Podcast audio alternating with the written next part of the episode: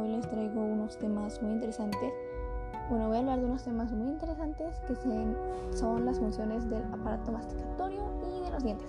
Y todo lo que esto el aparato masticatorio conlleva, que es la inclusión, la lubricación, el ciclo del alimenticio, la fonación y la estética.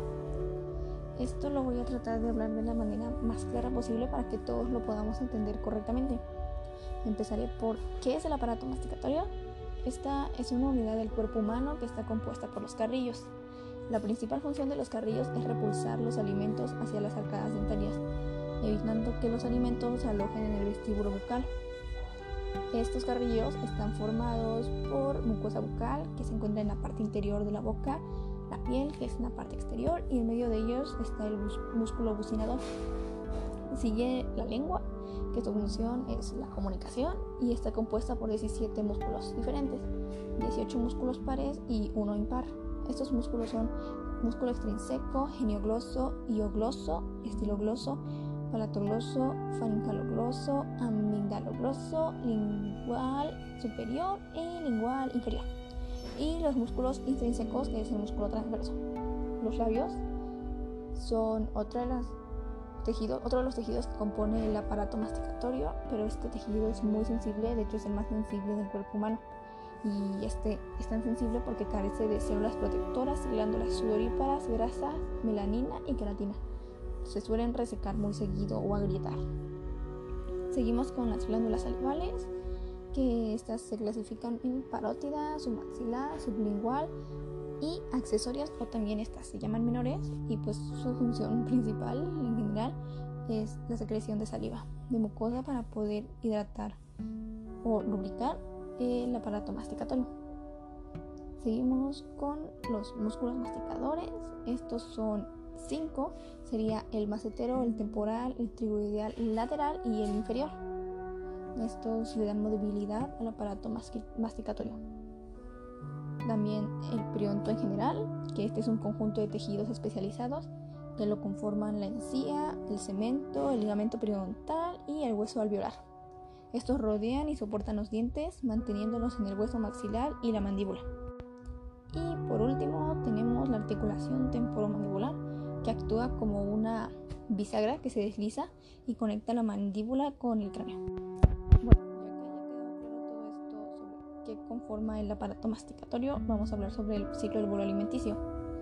El bolo alimenticio es el resultado de la trituración de los alimentos por los molares mediante el proceso de masticación al que se le añade la insalivación o mezcla con la saliva, la cual inicia de la degradación de los carbohidratos presentes en el alimento gracias a la amilasa.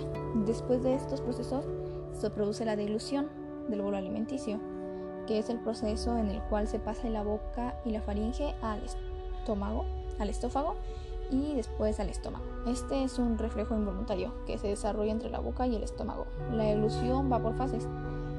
La, una de las fases sería la fase preparatoria, en donde se lleva a cabo una serie de movimientos coordinados en la mandíbula y el maxilar.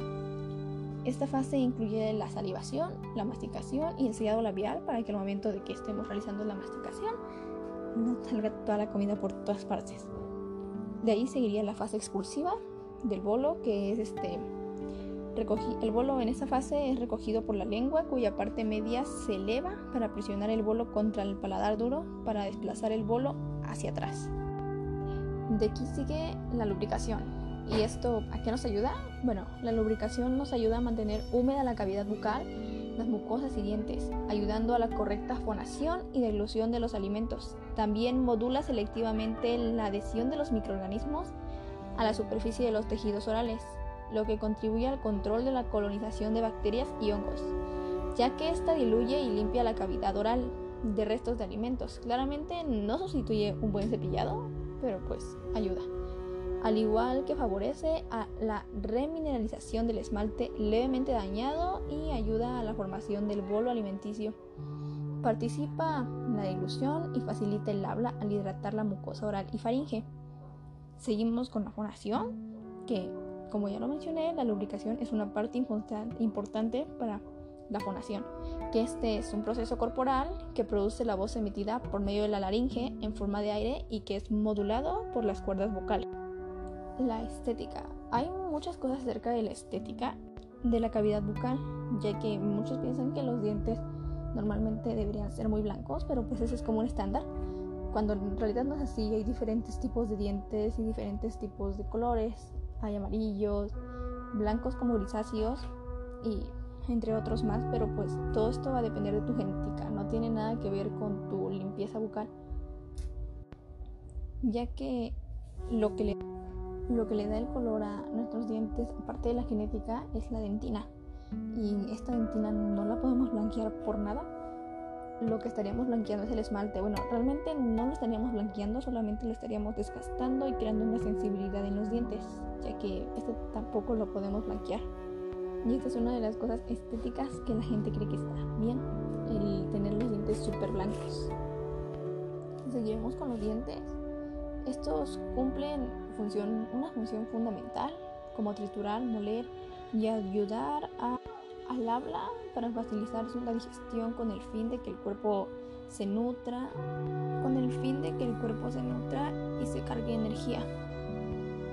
Bueno, los dientes son un órgano anatómico duro clavado en los alveolos de los huesos maxilares mediante el ligamento periodontal y están compuestos por calcio, fósforo y magnesio.